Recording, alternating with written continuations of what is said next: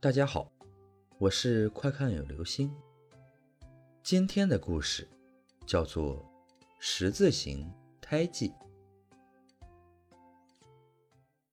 我和小陈是从小一块长大的老朋友。他左手臂上有个奇怪的十字形疤，我小时候就见过了。据他说，那是个胎记，出生时就有的。这样的胎记虽然少见，但是多年的相处，我也早就见怪不怪了。直到那年暑假，升高二的那年暑假，有一天，我去小陈的家里，当时只有他一个人在家，父母和姐姐都外出工作了。我看见他拿着户口本，问他做什么。他说：“待会儿警察要来查户口。”闲来无事，就顺手拿起他家的户口本，随意翻看。结果发现一件奇怪的事：“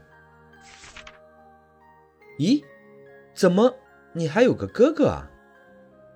我看见户口本上长子的那一栏登记着另外一个名字。但是这栏的底下写着“莫”。听我爸妈说，是五个多月时就死了的。小陈淡淡的说：“我们认识这么久了，他从来没有提过这件事。不过更奇怪的事情是，小陈的名字和他那位死去的哥哥的名字同音不同字。”是为了纪念他吗？我问。不，因为我就是。后来，他告诉我当年发生的事，当然，这都是他爸妈后来才告诉他的。当时陈家的第一个孩子夭折的时候，陈妈妈因为受不了这个打击，精神变得有点失常。整天不吃不睡，只是守着孩子的遗体，喃喃念着：“缘分尽了吗？缘分尽了吗？”就在遗体将要火化的前一天晚上，他突然发疯似的拿着刀子，在死去的孩子的左手臂上深深的画下个十字形的伤口，说：“缘分还没尽，还没，你。”一定会再回来的。说到这里，小陈静静的看着我，而我的目光自然停落在他左手臂的胎记上。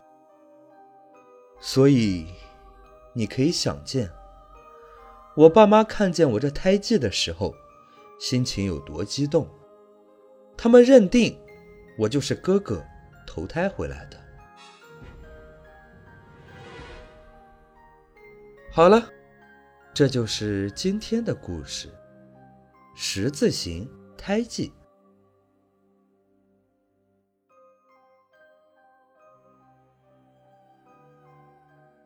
不要把你所爱的人当成另外一个人的替代品。